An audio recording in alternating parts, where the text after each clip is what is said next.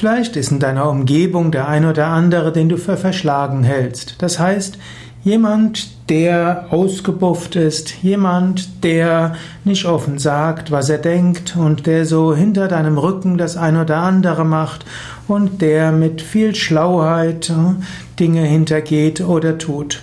Wie gehst du damit um? Zunächst mal solltest du vorsichtig sein mit dem Ausdruck Verschlagenheit. Ist er wirklich verschlagen oder einfach nur geschickt?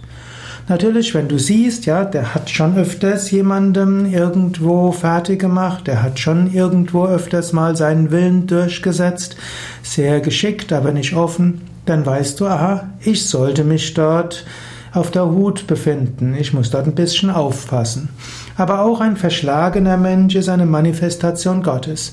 Sieh es eher als Spiel, sieh es eher als faszinierendes Spiel, mit einem Menschen umzugehen, der etwas verschlagener ist. Aber spüre, dass tief im Inneren, im Herzen des anderen auch der göttliche Funke ist.